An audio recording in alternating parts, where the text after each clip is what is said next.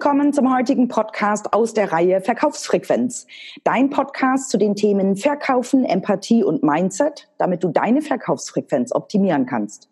Mein Name ist Nadine Krachten, die Verkaufstrainerin. Und ich hatte euch ja mal vor kurzem gefragt, welche Themen ihr gerne im Podcast hören möchtet. Und ein Thema war das Thema, wie bekomme ich gute Sales-Mitarbeiter und gerade als klein- und mittelständisches Unternehmen. Und da habe ich mir überlegt, dass ich zum Interview den Recruiting-Experten zu diesem Thema einlade. Herzlich willkommen, Christopher Funk. Wir kennen uns ja schon auch ähm, aus deinem Podcast Vertriebsfunk und von deinen Speak, wo ich dich ja das eine oder andere Mal schon erlebt habe und freue mich natürlich jetzt sehr, dass du in meinem Podcast dabei bist und meinen Zuhörern und dann auch Videozuschauern zeigen kannst, wie sie gute Vertriebsmitarbeiter bekommen. Schön, dass du dabei bist. Ja, ich freue mich auch. Danke, dass du mich eingeladen hast, Nadine. Freue mich sehr. Dann lass uns mal genau mit deinem Herzensthema starten. Ähm, wie bekomme ich gute Vertriebsmitarbeiter, gerade wenn ich jetzt nicht so einen mega Namen habe als Unternehmen? Mhm. Ähm, also vielleicht noch mal ein bisschen was zu mir. Ich, ich bin mhm. ja Headhunter für das Thema Vertrieb. Das heißt, ähm, hier mit meiner Company Xenagos ähm, werden wir immer von Unternehmen beauftragt, ähm, die richtigen Verkäufer, ich sage nicht die besten Verkäufer, sondern die richtigen Verkäufer mhm. äh, zu finden, wenn die das aus eigener Kraft nicht hinkriegen. Äh, das heißt, ich beschäftige mich jetzt seit, äh, ja, seit über 13 Jahren nur mit dem Thema Vertrieb und Vertriebsrekrutierung. Ja. Ne? Ähm, aber klar, es gibt natürlich auch kleine mittelständische Unternehmen, die sagen, ah, zum Headhunter gehen ist mir jetzt zu teuer und äh, ähm, das stimmt natürlich nicht. Also ein Headhunter ist teuer, aber ähm, es gibt ja jetzt mittlerweile Studien, dass wenn du selber eine Stelle besetzt und dich ein bisschen schwerer damit tust, dass du ähm, ein halbes bis ein Jahresgehalt ausgibst, bis du das selber hingekriegt hast, ne? mit den ganzen Interviews und äh, Trial and Error und so weiter und so weiter. Ähm, also das wird oft unterschätzt. Ne? Aber andererseits ähm, sollte man sich jetzt auch nicht zu 100 Prozent auf den Headhunter verlassen, sondern man muss auf einfach auch eigene Sachen machen, um mhm. das zu unterstützen. Ne? Ähm, und da gibt es halt unterschiedliche Themen, äh, die du, die du machen kannst. Also ich glaube, das, das Wichtigste ist, dass du ähm, dass du dein, dein äh, du hast ja auch was von Mindset erzählt, ne, dass du deine Einstellung zum Thema Rekrutieren änderst. Also das ist eigentlich das, was ich meinen Kunden immer als allererstes sage. Ne? Ähm, also wir haben jetzt andere Zeiten, ja, also wir haben jetzt die Zeiten von WhatsApp und äh, Amazon Prime. Ne? Also mhm. bei, bei WhatsApp ist es so, ähm, äh, wenn du jemanden eine Nachricht schickst und der meldet sich eine Stunde nicht, dann glaubst du, dass der irgendwie tot ist, ja, oder ja, sein Handy verloren hat, ja. Ähm, und äh, wir haben jetzt, viele Menschen haben Amazon Prime, weil die eigentlich keine Lust mehr haben, eine Woche zu warten, äh, bis jetzt irgendwie äh, was geliefert wird, mhm. sondern die wollen es eigentlich heute haben oder am liebsten, oder also äh, morgen oder am liebsten heute. Ne? So, und ähm, die Bewerber denken natürlich auch so. Ja, ähm, aber, aber so wie ganz viele Unternehmen noch arbeiten, die arbeiten noch so wie in den 80ern. Ne? Nach dem Motto, wir sammeln mal Bewerbungen, und dann schauen wir mal und dann sortieren wir noch ein bisschen und mischen noch mal durch und dann irgendwie so in zwei, drei Wochen, dann melden wir uns eventuell noch mal. Ne? Das ist für Bewerber total ätzend. Ja, die, die sind das nicht mehr, also war früher schon immer ätzend und mhm. heute ist es aber eigentlich komplett aus der Zeit gefallen. Ne? Ähm, ähm also ich habe jetzt gerade wieder erlebt bei einer, bei einer Bekannten von mir, die hat ähm, eine Bewerbung abgeschickt, da war Bewerbungsschluss der 4. Januar und die hat jetzt nach einem Monat, hat sie jetzt ein Feedback bekommen. Nach einem Monat. Ja. Und das in der heutigen schnelllebigen Zeit, wo wir genauso wie du sagst, alles auf Knopfdruck per sofort bekommen, mit den neuen Medien sofort kommunizieren können. Es gibt ja gar nicht mehr die Möglichkeit, dass ich nicht erreichbar bin. Jeder hat immer sein Handy sofort griffbereit und guckt, ähm, wenn ich mir überlege, wie viele Menschen, wenn ich jetzt hier in Köln unterwegs bin, in der Straßenbahn sitzen, so. Alle das ist ja schon mal sehr außergewöhnlich, wenn da jemand wirklich ein Buch in der Hand hat, also sowas Oldschool-mäßiges. Und wenn ich dann auf der anderen Seite auf so eine Antwort zwei, drei, vier Wochen warte, dann vergeht mir ja auch schon die Lust dabei, ne? Dir vergeht die Lust ähm, und äh, wahrscheinlich hast du eh schon was anderes gefunden in mhm. der Zeit. Ne? So, äh, also das ist, glaube ich, das Erste, was ich ändern muss. Und ich sage immer, wir sind ja jetzt alle irgendwie äh, mit dem Thema Vertrieb äh, äh, betraut mhm. und kümmern uns darum. Ne? Und das Erste, was ich eigentlich immer sage, versuch doch mal, die Kandidaten wie Kunden zu behandeln. Mhm. Ja, versuch mal, die Kandidaten wie Kunden zu behandeln. Wie behandeln wir Kunden? Also du kriegst einen Inbound, ja, du kriegst einen Inbound für eine Anfrage vom Vertriebstraining, ne? Dann sagst du ja nicht, naja, okay, also ein Inbound, das reicht mir nicht. Ich warte jetzt erstmal. Ich warte mal, was die Woche über so reinkommt an Inbounds. Und dann sortiere ich die mal und guck mal, welches davon wirklich interessant ist. Und dann schicke ich denen vielleicht nochmal einen Fragebogen, dass die den mal ausfüllen sollen, wie viel sie zahlen wollen und so weiter. Ne? Und genauso gehen wir ja mit Bewerbern um. Bei Kunden mhm. würdest du das niemals machen. Ja? Wenn du eine Inbound per E-Mail bekommst, das, das, was du am besten machst, ist, du nimmst den Hörer in die Hand und rufst sofort an. Definitiv. Ja? Sofort. Wir haben früher immer gesagt, äh, wenn wir so einen Inbound gekriegt haben äh, per E-Mail, äh, aber jetzt am selben Tag anrufen, das klingt irgendwie so nass geschwitzt, als würden wir darauf warten, dass Kunden anrufen. Wir warten noch mal einen Tag. Ne? Äh, aber es gibt wirklich auch Studien, die zeigen, dass je schneller du anrufst bei einem Kunden, umso höher sind deine Verkaufschancen. Das ist eigentlich auch logisch. Ne? Die Erreichbarkeit geht massiv nach unten. Mit jeder Minute, die du wartest, geht die Erreichbarkeit nach unten, weil der ja jetzt am Rechner sitzt und schickt dir irgendwas, hat sich mit dem Thema beschäftigt. Genau. Wahrscheinlich hat er es nicht nur an dich geschickt, diese Anfrage, sondern irgendwie noch an zwei, drei, vier, fünf andere. Ne? So, und jetzt bist du der Erste, der anruft. Ja, innerhalb von fünf Minuten. Da sitzt er noch am Tisch Ne? Danach ist er wahrscheinlich im Meeting und auf Dienstreise und im Urlaub und so weiter. Wir haben es ganz oft, dass du, wenn du am nächsten Tag anrufst, du erreichst den wochenlang, erreichst du den nicht mehr. Ja. ja?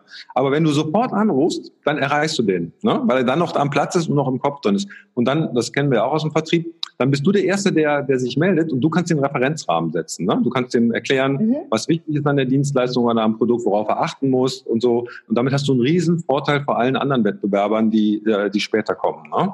So, und jetzt, wenn ich das Mantra setze, Kandidat gleich Kunde, dann sage ich immer, jetzt stell dir mal vor, du schickst irgendwo eine Bewerbung hin und nach fünf Minuten ruft dich der Vertriebsleiter oder Geschäftsführer an. Das ist der Hammer. Also das ist, ich sag mal so in meiner alten Welt, als ich noch Angestellte gewesen bin, unvorstellbar, aber ähm, also ich fand es total genial, wenn ich mir überlege, ich schicke eine E-Mail raus und von mir aus auch innerhalb der nächsten Viertelstunde ruft plötzlich jemand an und sagt, hm, das ist interessant, äh, lassen Sie uns mal einen Termin vereinbaren. Krass, oder? Ja, Krass. total. Ich meine, du musst jetzt nicht jeden anrufen, ne? Also du musst jetzt nicht irgendeinen Praktikanten anrufen, der jetzt im, im ersten Semester ist oder sowas. Ne? Aber wenn du in Bewerbung reinkommst und siehst, boah, das könnte spannend sein. Ne? Mhm. Ne? Ähm, ne, also wenn du eine Kundenanfrage kriegst aus, aus, aus Taiwan oder sowas, ja, ähm, auf Englisch oder so, dann wirst du wahrscheinlich auch nicht so begeistert sein, wie wenn du eine Kundenanfrage aus Köln kriegst. Ne? Aber wenn du was Spannendes kriegst, eine spannende, äh, eine spannende Bewerbung, dann ruf den an. Ja, ich meine, es ist das Beste, was du machen kannst. Und dieses Mantra, Kandidat gleich Kunde, das, das bringt gerade kleine und mittelständische Unternehmen, die können das nämlich. Im Konzern ist das unvorstellbar. Ne? Mhm. Ähm, aber ich meine, die könnten das theoretisch auch, aber die kriegen es nicht auf die Rille, die wollen das vielleicht auch gar nicht, vielleicht haben sie es auch nicht nötig, glauben mhm. sie. Ne? Aber wenn du als kleines und mittelständisches Unternehmen, wenn du dir das allein zu Herzen nimmst, nur diesen einen Tipp, Denk mal, dass Kandidaten wie Kunden zu behandeln sind, dann hast du einen riesen Vorsprung. Und äh, ich habe zum Beispiel einen, äh, eine Geschichte gibt es von einer, äh, von der Geschäftsführung, die gesagt hat, so ab heute rufe ich jedem, jeden Bewerber an, der sich bewirbt. Egal wer das ist, ob das passt mhm. oder nicht, ich rufe jeden an. Seitdem hat die keine Probleme mehr, ihre Stellen zu besetzen, weil es ist auch oft, dann, dann passt derjenige nicht ja, aber man hat ein gutes Gespräch gehabt und vielleicht empfiehlt er dann jemand, ah, stimmt, das ist nichts für mich, aber hier mein Schwager, mein Freund, mein Kumpel, mein Kollege, mein Ex-Freund, bla bla bla, ja, ähm, mein, mein, Sportkamerad, für den ist das was. Also es gibt Empfehlungen oder, boah, das war ein total nettes Gespräch, ich empfehle sie mal in meinem Bekanntenkreis und so. Ne? Genau. Ähm, es ist aufwendig, ja, ich glaube, das, das, das ist, glaube ich, das, was am meisten anders geworden ist. Früher hast du halt eine Stellenanzeige geschaltet, hast da ein paar tausend Euro für bezahlt äh, in der Zeitung. Und dann kam halt Bewerbung zurück und du durftest aussuchen. Ne? Ähm, das heißt, du hast es eher jetzt mit Geld gemacht. Heute ist, glaube ich, diese, diese Interaktion, also dieses, mhm. ähm, ich muss mich persönlich mit jemandem beschäftigen, das ist viel, viel wichtiger geworden. Ne? Ähm, aber wenn du das beherzigst, dann ist Rekrutieren heute eigentlich viel, viel einfacher, weil auch die Kanäle viel einfacher sind. Ja, klar. Also das ist schon echt spannend, ähm, wenn man sich das wirklich mal überlegt, sofort zu reagieren und du sagtest ja eben gerade auch, weil das kenne ich von früher auch noch, so diese schönen Zeitungsannoncen. Wir suchen. Hm, hm, hm, Welche Kanäle empfiehlst du denn heute, wenn ich rekrutieren will? Also vielleicht noch mal ganz kurz zu diesem, äh, also der Feedback-Kanal ist halt auch mega wichtig. Das musst mhm. du dir auf jeden Fall überlegen. Also wie kommst du an den Kandidaten, äh, wie kommst du mit den Kandidaten ins Gespräch? Es gibt zum Beispiel eine Studie von der Diakonie, die sich ja mit den Pflegekräften und so weiter beschäftigt, mhm. Ähm, was ja auch sehr, sehr schwierig ist. Ähm, und äh, der Kanal, der am besten funktioniert, den, den Bewerber auch am besten finden, ist WhatsApp. WhatsApp. Ja, also auch als Bewerbungskanal, ne?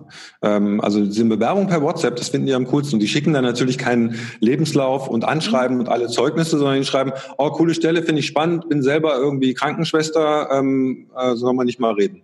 Ne? So und äh, aber auch da muss man, glaube ich, andenken, Kandidat gleich Kunde. Ne? Also du, ein Kunde ist ja nicht nur jemand, der jetzt eine formelle Anfrage anschickt und sagt, wir wollen jetzt gerne bei dir kaufen, sondern ein Kunde ist ja auch jemand, wo du sagst, okay, das ist eigentlich jemand, an dem könnte ich eigentlich was verkaufen. Ne? Also es ist jemand, der Potenzial für mich hat. Ne? Und äh, im Vertrieb würden wir sagen, ja, jemand, der Potenzial hat, mit dem würde ich mich wahrscheinlich auch unterhalten, ja, weil irgendwo fängt der Verkauf auch an. Ja? Äh, keine Frage. Genau, und das ist bei Kandidaten auch so. Ne? Also das, das ist vielleicht noch ganz wichtig, dass man sich wirklich die Feedback-Kanäle anguckt. Ähm, die Kanäle, die funktionieren, also Stellenanzeigen im Internet äh, ist sicherlich noch eine Quelle. Ne? Mhm. Ähm, äh, also das ist so die, die erste Stufe. Da gibt es aber auch eine ganze Menge zu beachten, wie man so eine Stellenanzeige textet. Also ich mal, sag mal nur ein Beispiel, das Allerwichtigste ist der Titel. Ne? Also mhm. was schreibst du da überhaupt rein? Ne? Ähm, und äh, da, viele Leute sind da ja sehr fantasievoll oder benutzen auch zum Beispiel irgendwelche internen Bezeichnungen. Ne? Ähm, da muss man sich immer überlegen, also auch hier wieder vom Kunden ausdenken, ähm, wonach würde denn ähm, ein, ein, ein Kandidat suchen? einen Bewerber suchen, um die Stellenanzeige zu finden. Ne? Und er würde nicht nach einem New Business Development Manager Appliance oder sowas suchen, ne? Mhm. sondern er würde wahrscheinlich nach vielleicht Key Account Manager suchen oder so. Ne? Und man kann es dann mal ganz gut selber rausfinden, wenn man sagt, okay, wenn ich die Stelle selber finden würde, was gebe ich denn ein bei Stepstone oder bei Monster? Mhm. Ähm, und mal gucken, okay, was kommt denn da? Also das ist, glaube ich, auch ganz wichtig. Ne? Und dann zum Beispiel auch, also ähm, Du hast ja dann immer die, diese Aufzählungen typischerweise, diese Bullets, also Aufgaben und Anforderungen. Also maximal vier, sagt man. Ne? Du kannst mehr reinschreiben, wird aber nicht gelesen. Also alles, was du über vier da reinschreibst, wird nicht mehr gelesen. Und es schreckt natürlich auch ab. Ne? Ja, keine Frage. Also so eine, und, und was ich auch oft zu meinen Kunden sage, ist, dass so eine Stellenanzeige ist keine Wunschliste. Ne? Also oft wird, steht da der, die abgefahrensten Sachen drin, ne? irgendwie, ja, irgendwie gerne auch mit Promotion und dritte und vierte Fremdsprache ist auch gerne gesehen und so weiter. Ja? Ähm, das ist keine Wunschliste, sondern es ist einfach nur eine Art, mit Bewerbern und Kandidaten in Kontakt zu kommen. Ne? Mhm. Und ich sage immer, die Selektion, ob der passt oder nicht, die musst du eigentlich persönlich durchführen. Das darfst du nicht der Stellenanzeige überlassen. Ja? Weil ne, die schreiben dann immer rein, ja, du musst unbedingt ein Ingenieursstudium haben und so weiter, wo ich immer sage, naja, aber wenn jemand, wir sind ja jetzt im Verkauf, ne? Mhm. Wenn jemand ein guter Verkäufer ist, der kein Studium hat, der jetzt genau an deine Kunden ein vergleichbares Produkt verkauft, ohne Ingenieurstudium, würdest du den auch einstellen? Ja, klar. Ja, klar. Klar würde ich den einstellen. Ja. Und dann so, warum schreibst du dann diese Selektion da rein? Weil die Leute bewerben sich dann nicht mehr. Stimmt das eigentlich, gerade wenn du jetzt so diese Bullet Points sagst, äh, bewerben, nicht bewerben, dass es da auch von der, von dem Anforderungsprofil wirklich noch einen Unterschied gibt? Das habe ich vor kurzem gehört. Also wenn ein Mann sich die Bullet Points anguckt und sagt, also von fünf habe ich eine, dann bewerbe ich mich. Und wir Frauen tendenziell eher diejenigen sind, die sagen, hm, naja, ich habe nur viereinhalb, ich überleg mal. Erkennst du das oder erlebst du das auch, dass wir Frauen da halt viel kritischer sind? Ja, also im Gespräch auf jeden Fall. Also ich kann das direkt von meiner Frau bestätigen, wenn da irgendwas drinsteht, wo sie sagt, ah, das habe ich jetzt nicht hundertprozentig, ja, dann, äh, dann und ich sag dann immer, hör mal, wahrscheinlich hat derjenige, der diese Stellenanzeige geschrieben hat, überhaupt nicht darüber nachgedacht, ja. Wahrscheinlich hat er irgendwas aus dem Internet zusammenkopiert und da reingesetzt, ja, und deswegen macht es auch keinen Sinn, dass du dir darüber Gedanken machst. Ne? also das ist echt oft so, ne? Dann wie, was ich, es, aber es ist auch schwachsinnig, sowas reinzuschreiben, weil wenn du zum Beispiel verhandlungssicheres Englisch reinschreibst, das ist ja auch interpretationswürdig. Ne? Ja. Und es ist ganz oft, dass ich dann bei Kunden wo wir dann, äh, wenn wir so ein Projekt machen, sage ich, okay, was bedeutet denn Verhandlungssicherung? Dann sagt, sagt er zum Beispiel, ja, wir haben irgendwie eine Niederlassung in England und ähm, mit denen haben wir regelmäßig Meetings und mit denen muss man sich halt austauschen können. Ja? Wo ich dann sage, okay, aber dafür brauche ich ja kein verhandlungssicheres Englisch, dass ich irgendwie eine komplizierte Vertragsverhandlung führe. Ja? Genau, das sind ja zwei unterschiedliche Dinge. Wenn du mit einem Kollegen auf Englisch sprichst, verzeiht er dir vielleicht mal ja den einen oder anderen Haken oder irgendwie einen nicht korrekten Satz, als wenn du jetzt eine Präsentation vor Kunden machen musst. Da brauchst du das natürlich 100 Prozent aus dem FF. Bei einem Kollegen denke ich immer, da kann man auch mal ein Auge zudrücken. Ja, wobei, ich meine, auch das muss man nochmal, muss man nochmal unterscheiden. Also es gibt ja einen, einen schönen Spruch, der heißt, ähm, die Weltsprache ist nicht Englisch, sondern die Weltsprache ist schlechtes Englisch. Ja, ja also, also eigentlich ist ja ganz oft so, wenn du jetzt zum Beispiel sagst, ich, ich, ich habe jetzt ein Meeting mit Franzosen oder mit Italienern und so weiter oder ähm, Skandinaviern, ja, ähm, äh, unterschiedlichen Grad oder mit Osteuropäern, die Also wenn du da perfektes Englisch sprichst, hast du wahrscheinlich größere Kommunikationsprobleme, als wenn du normales Englisch sprichst, weil du dann auch nicht so komplizierte Worte verwendest. Ja? Das äh, mal so. Ähm, als kleiner Exkurs, genau so ging es uns im Urlaub. Also äh, mein Lebensgefährte spricht sehr, sehr gut Englisch und ja, ich, ich kann mich verständigen. Und wir waren auf Sri Lanka, da sprechen die ganz einfaches Englisch. Dann habe ich ihm aber immer den Vortritt gelassen, er sollte mit denen kommunizieren. Die haben solche Augen gemacht, haben kein Wort verstanden und dann kam ich mit meinem ganz einfachen Englisch daher und sie haben die Frage beantwortet. Genau. Genau, und das hast du halt auch auch, wenn jemand so ein Hochenglisch spricht und du hast halt Leute mit unterschiedlichen Kenntnissen, also musst du mhm. dich immer auf den Kunden einstellen, ne? Mhm. im Vertrieb. Ne? Habe ich mal gehört, dass das eine gute Sache ist. Ne? Selbst wenn du jetzt quasi drei Oxford-Professoren hast, an die du was verkaufen wolltest, mit denen wirst du dich eh nie matchen können. Ja? Also wenn du jetzt versuchst, mit denen äh, auf derselben Ebene Englisch zu sprechen, wirst du eh nur ablosen wahrscheinlich als Nicht-Muttersprachler. Ne? Keine Frage. Ja, also deswegen aber das ist ja nur ein, ein Bereich. Und es gibt auch ganz viel bei fachlichen Themen. Äh, also meine Erfahrung ist eigentlich jetzt als, als Headhunter, ähm, dass die Kunden das Fachliche eigentlich immer überschätzen. Ne, nach dem Motto, ja, es muss ein Ingenieur sein und promoviert sein in dem Bereich und so weiter. Und das Vertriebliche eigentlich immer unterschätzen. Ne? Also was, ne? ich sage immer, okay, erstmal muss er das, das Produkt oder die Dienstleistung verkaufen können. Ne? Und danach gucken wir uns mal die Qualifikationen an. Und es ist ja ganz interessant, dass du, das ist vielleicht auch deine Erfahrung, dass du in vielen Vertriebsorganisationen die Top-Verkäufer, das sind gerade die, die jetzt gerade nicht äh, äh, ewig lang Ingenieur studiert haben und gearbeitet haben, ne? sondern die vielleicht was ganz anderes gemacht haben. Ne? Definitiv. Und die eher den Zugang zum Menschen haben und Lust haben, auch am Verkauf motiviert sind. Ähm, gerade auch vielleicht einfach mal rechts und links ein bisschen mehr bieten, als es so nach Schema F im Verkaufsgespräch ist. Und das sind meistens die erfolgreichen Verkäufer und nicht die drei ja fünf Abschlusszertifikate haben. Ja, also das ist, glaube ich, das, das Wichtigste, dass man auch im, im anfängt im Kopf äh, sich das mal anders zu legen. Ich jetzt gerade bei einem Kunden, die machen ähm, sehr komplex, verkaufen sehr komplexierte ähm, ähm, Laserschneidmaschinen. Mhm. Ja, und der beste Verkäufer ist kein Ingenieur, kommt aus dem Marketing. Ja, und der verkauft vor allen Dingen deswegen gut, weil er halt äh, in der Lage ist, eine sehr gute Beziehung zu seinen Kunden aufzubauen. Ja, und wenn er was nicht weiß, dann macht auch mal einen Witz. Die hat mir, die haben erzählt, ja, da hat der Kunde gefragt, ja, wieso ist die neue Maschine denn jetzt einen Meter länger als die alte? Ne? Mhm. Und er hat gesagt, ja, die hat einen größeren Bremsweg. Und alle haben gelacht, ja. Ja, aber es ist doch auch ähm, im Verkauf heutzutage gerade mit den neuen Medien so relevant, dass du Beziehungsmanager bist und die Produktinformationen kriegst du aus dem Internet, kannst du dir runterladen, kannst du nachlesen. Ich möchte doch mehr das Menschliche haben und nicht unbedingt Zahlen, Daten, Fakten in der Regel. Und wenn ich das als Verkäufer habe, dieses Menschliche, und das natürlich auch als Personaler habe, weil das finde ich sehr spannend, diese Sichtweise. Ich bin als Personaler auch Verkäufer. Dann kriege ich ja. da auch einfach ein gutes Team. Ja, also ich sage eigentlich zu meinen Kunden immer, also sie haben ja keinen Mangel an Fachwissen. Also meistens mhm. sind die Unternehmen, die technisch aufgestellt sind, die haben Fachwissen bis zum Abwinken. Ne? Die haben meistens Mangel an Verkaufswissen. Ne? Ja. Deswegen würde ich sagen, okay, wenn du jetzt jemanden neuen einstellst, dann guck, dass du ein bisschen mehr Verkaufswissen kriegst. Und wenn es dann zu einem Punkt kommt, wo der Kunde sagt, ja, ich hätte jetzt noch ein paar Spezialfragen, dann bringst du halt deine Spezialisten mit rein. Das ist ja kein Thema. Ne? Äh, aber du brauchst halt jemand anders, der vielleicht den, den Verkauf macht. Wenn du jetzt halt jemand hast, der super geiler Verkäufer ist, der auch fachlich total fit ist, ja, und irgendwie x Jahre Berufserfahrung hat, das sind halt Ausnahmetalente, von denen gibt's halt nicht so viel. Ne? Wenn du halt sagst, ich, will, ich kann nur mit denen arbeiten, ne, dann ist es halt auch kein Wunder, dass du keine findest. Da muss man sich auch überlegen, okay, wen brauche ich denn eigentlich, um diesen Job zu erfüllen? Ne? Und da brauchst du vielleicht einen, der äh, vielleicht doppelt so viele Kunden anruft als, als der andere, weil er dann einfach automatisch doppelt, doppelt so erfolgreich ist im Endeffekt. Mhm. Ne? Verkaufsfrequenz. Ne? Äh, keine Frage. Mhm. Ähm, Nochmal zu den Kanäle, Kanälen, Social Media und auch die Art und Weise, wie ich zum Beispiel eine Anzeige schalte. Ich habe vor kurzem eine Anzeige gesehen, das fand ich sehr spannend, ähm, ein Video also eigentlich hat sich dort das Unternehmen bei dem potenziellen Mitarbeiter beworben anhand so eines kleinen Vlogs. Was ja. sagst du dazu? Ja, ist eine super Idee.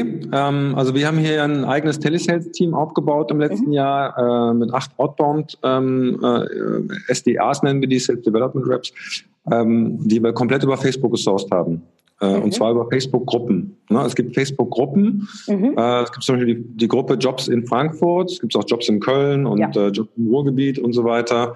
Ähm, und äh, diese Gruppen sind meistens privat betrieben, da kann man sich anmelden und kann kostenfrei posten. Ne? Mhm. Und da, da macht, ich habe mir das genau angeguckt, da kannst du natürlich eine Stellenanzeige auch reinposten. Ne? Aber eine Stellenanzeige macht meistens nicht so viel Sinn wie ein Foto. Und das, was am allerbesten funktioniert, sind Videos. Ne? Dass du wirklich ein Video reinmachst. Also wir haben dann hier ein Video gemacht am langen Arm im Handy und gesagt, guck hier, das ist mein Büro, das ist der Arbeitsplatz und so weiter. Da wirst du sitzen, das sind deine Kollegen. Ne? Und wenn dich das interessiert, dann schick mir doch eine eine, eine, eine Facebook-Nachricht, also eine Nachricht über Facebook. Also nicht mhm. schick mir eine Bewerbung oder sowas, sondern schick mir hier eine Nachricht. Ne? Und dieser Kanal hat eigentlich am allerbesten funktioniert für diese Zielgruppe. Wenn du jetzt sagst, ich suche irgendwie ähm, äh, was weiß ich, Ingenieure oder sonst irgendwas, dann ist es vielleicht ein anderer Kanal. Also mhm. man muss, glaube ich, auch da immer gucken, okay, wen will ich erreichen und kann ich den, kann ich den auf diesem Kanal bekommen. Ne? Für andere wäre vielleicht dann eher ein Posting bei, bei Xing oder LinkedIn äh, interessant. Ne? Äh, das muss man halt immer gucken, okay, wo, wo sind denn die Leute? Mhm. Ne? Aber Video ist, glaube ich, ein Riesenthema. Das kommt immer mehr. Ähm, da kann man natürlich auch eine Menge falsch machen, eine Menge Geld versenken. Ne? Also das, das, was halt wirklich schwierig ist, ist ähm, äh, diese Image-Videos, ne? diese komplett glatt gebügelten. Image-Videos, die kann keiner mehr sehen. Ja? Also das, ne? also das ist, äh, aber wenn du halt ein authentisches Video machst, wo du sagst, hier, ich bin der Vertriebsleiter und äh, wir suchen halt Kollegen hier, das wäre dein Arbeitsplatz, das wären deine Kollegen, das ist das, was zu tun ist und so weiter, dann sagen Leute, okay, das ist spannend. Finde ich echt interessant, weil das hatte ich, wie gesagt, vor kurzem gesehen, habe gedacht, das ist mal was ganz anderes. Nicht diese schwarz-weiße Stellenanzeige, ähm, die man einfach so runterliest, sondern ich bekomme dann ja auch schon im Video ein Gefühl dafür, wie ist so das rundherum. Habe ich da Lust zu? Sind das tolle Büros? Ähm, wirkt der sympathisch, der jetzt die Handykamera in der Hand hat? Oder sage ich, hm, das ist vielleicht doch nicht so meins? Ja, und äh, wie gesagt, es war dann auch so, dass die, die Kandidaten, ähm, die wir dann, äh, die Bewerber, die wir dann hatten, ähm, die haben gesagt, ja, ich weiß ja schon, wie es bei Ihnen aussieht und so weiter, ja. ne? Und äh, die Atmosphäre, ich kann mir das total gut vorstellen und so weiter. Ne? Also es ist, ist schon sehr, sehr cool. Ne? Und da geht es auch, glaube ich, weniger um die Fakten, die du präsentierst. Also das kann man nochmal im Text dann auch darstellen, ne? sondern es geht halt ganz viel um die, um die Stimmung und die Emotionen, die du transportierst. Ne? Ja, klar. Und dann haben wir natürlich noch unsere eigenen äh, Kollegen motiviert, dann da auch was reinzuschreiben. Hier kann ich nur empfehlen, ich arbeite jetzt auch seit drei Monaten und so weiter. Mhm. Ne, dass du da noch den Social Proof mit reinbringst. Also das, das funktioniert halt gerade über Facebook, über Social Media sehr, sehr gut. Ne? Aber du musst halt du musst halt dein Mindset ändern. Ne? Mhm. Also, äh, weil du hast ja ganz viele Leute, die sagen, ja, aber ich gehe jetzt doch nicht, ich gehe jetzt doch nicht mit meinem privaten Profil in Facebook und mache da was für die Firma. Ne? Da gibt es dann Leute, die dann anfangen, irgendwelche Fake-Profile anzulegen äh, und damit sie dann irgendwas für die Firma posten können. Das wird dann halt schwierig. Ne? Also die Zeiten haben sich halt geändert und ich glaube, dass man äh, sich da auch anders darstellen muss. Ne? Und ich glaube, dass da auch das ist ja auch nicht ganz einfach, das weiß ich auch, ne? ähm, dass, dass die Grenze zwischen Privat und Firma immer mehr verschwimmt. Ne? Ja. Also was ist jetzt die Grenze zwischen deinem privaten Facebook-Profil und dem, was du für die Firma machst und so. Ne? Also das ist nicht für alle Leute einfach, auch Personalabteilungen tun sich das schwer, aber wenn du das tust, hast du halt einen riesen Vorteil gegenüber den anderen, die sich halt das nicht trauen oder nicht machen oder nicht können. Ähm, das auf jeden Fall und jetzt hatte ich noch irgendeinen Gedanken im Kopf, der ist jetzt gerade weg. Okay, dann äh, kann ich ja noch mal ein bisschen was sagen. Also was, was du, also das, das sind sicherlich Möglichkeiten, dass du damit exportieren kannst, wenn dir das zu weit ist. Ich habe ja gesagt Xing oder LinkedIn. Also viele sind ja heute noch auf Xing. Ich mhm. ähm, eine klare Empfehlung heute und hier beschäftige dich mit mit LinkedIn. LinkedIn kommt, also von den Nutzerzahlen haben die eigentlich schon gleichgezogen. Mhm. Das siehst du oft nicht, wenn du da reingehst, ähm, weil ähm, weil du nur die Kontakte dritten Grades siehst. Bei LinkedIn ist das ein bisschen anders. Ne? Es gibt die Kontakte ersten Grades, sind halt deine direkten Kontakte, mhm. die, die die kennen und die, die die, die die kennen. Ne? Das sind die mhm. Kontakte Grades. Wenn du irgendwie suchst, kriegst du geringere Treffermengen als bei Xing, wobei mhm. Xing im Moment das Suchformular auch massiv einschränkt. Ne? Ähm, und, und was man auf jeden Fall äh, machen kann, du kannst ja auch auf diesen beiden Plattformen Stellenanzeigen schalten, du kannst aber auch Gut, geht es natürlich immer darum, du musst dein Netzwerk pflegen. Ne? Wenn du nur fünf Kontakte hast, gibst du das weder bei, bei Xing noch bei LinkedIn was. Ne? Mhm. Ne?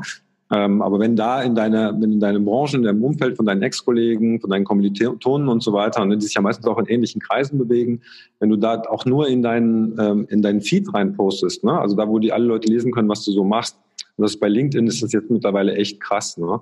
dann sehen auch andere Leute das. Hier, wir suchen neue Kollegen im Vertrieb für das und das. Wenn ihr jemanden kennt, freue ich mich auf eine Empfehlung. Ne? Da passiert oft schon was. Ne? Dass jemand sagt, ah stimmt, da kenne ich jemanden oder ich habe das gesehen. Ähm, bei mir war es zum Beispiel so, dass wir über dieses Posting habe ich tatsächlich eine Ex-Kollegin wieder als Mitarbeiterin gewonnen. Ne?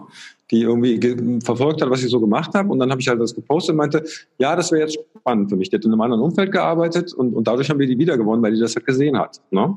Deswegen ist das Netzwerk halt so wichtig. Und das kannst du halt ja, über Xing und LinkedIn pflegen, aber du kannst es dann halt auch nutzen für sowas. Ne? Definitiv. Jetzt ist es mir aber gerade wieder eingefallen, was ich noch sagen wollte. Das passt auch in dem Zusammenhang.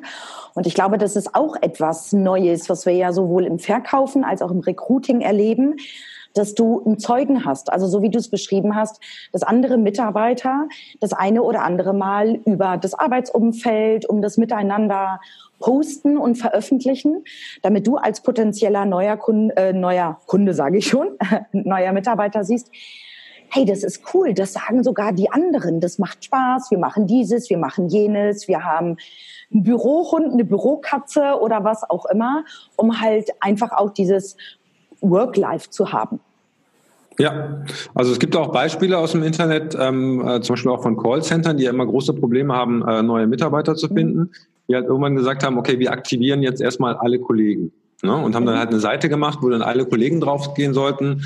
Ähm, gut, es funktioniert natürlich nur, wenn du halt ein, ein gutes Arbeitsklima hast, wenn die Leute da auch voll dahinter stehen. Das ist natürlich wichtig. Ne?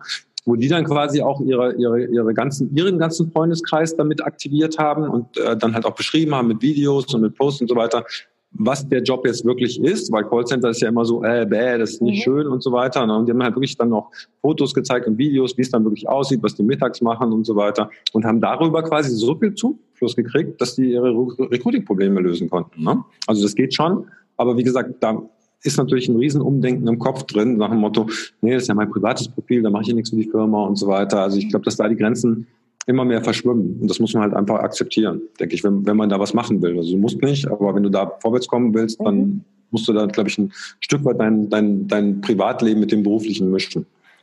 Das auf alle Fälle. Und ähm, du hast das ja trotzdem immer noch in der Hand. Du kannst dir ja immer noch überlegen, was poste ich tatsächlich aus meinem privaten Kontext. Wenn ich tatsächlich abends mal die Tür zumache und sage, es ist jetzt mein Sofaabend, den geht keinem was an, das ist ja meine freie Entscheidung. Nur wir sind ja einfach interessiert daran. Wie geht's dem anderen? Was tut der? Du postest ja auch viel zum Beispiel von deinem Sport wo du einfach ein Stückchen von deiner privaten Seite zeigst und sagst, okay, mir ist das wichtig ähm, und ähm, habe natürlich auch Interesse dran, was ist meinen Mitarbeitern in dem Zusammenhang wichtig. Ja. Mhm. ja. Ähm, was ich mir hier noch aufgeschrieben habe, auch noch eine Frage, die ich ganz spannend finde an dich. Du hattest ja eben gerade schon gesagt, je nachdem, wo sich meine Zielgruppe befindet, ähm, Facebook, Facebook-Gruppen, äh, Xing, LinkedIn, also ja einmal unterschiedlich. Wie stehst du aber grundsätzlich so zu den, ich sag mal, Standard-Stellenanzeigen-Seiten wie Stepstone, Monster und die es alle gibt? Du, das, ähm, also man muss das immer ausprobieren. Also ich, ich, ich, ich kenne auch Unternehmen, die sagen, ich habe auch kein Problem, wir besetzen unsere Stellen ohne Probleme über Stellenanzeigen äh, bei was ist Stepstone, Monster, Jobware und so weiter. Also es kann funktionieren. Ne? Mhm. Ähm, manchmal sehe ich da auch Stellenanzeigen, wo ich denke, ey, die sind so grottenschlecht, ja. Äh, äh, das kann nicht funktionieren und dann sagen, die, sagen mir die Kunden, nee, das funktioniert. Bei der Stelle funktioniert das ohne Probleme. Wir kriegen irgendwie 20, 30, 40 Bewerbungen, wir stellen die Leute ein. Ähm, ich, also tendenziell wird es wahrscheinlich eher so sein, ähm, also du erreichst damit natürlich auch Leute. Ne? Mhm. Ähm, je besser die Stellenanzeige auch getextet ist und je besser der Rückkanal offen ist, ne? also der, am schwierigsten ist halt der Rückkanal, ähm, wenn du halt ein riesen Formular machst, wo die Leute alles eintragen können, am besten irgendwie noch einen Fragebogen und einen Test dazwischen schaltest. Also wir kennen das jetzt aus dem Online-Marketing, dass eigentlich mit jedem Feld, das du da abfragst, ne, also Name, Telefonnummer, Adresse und so weiter, mit jedem Feld, das du abfragst, sinkt eigentlich die die Zahl derer, die das noch machen und unten ankommen. Also du kannst wirklich da Prozentzahlen, ne? da noch ein Feld mehr, wieder zehn Prozent weniger und so weiter.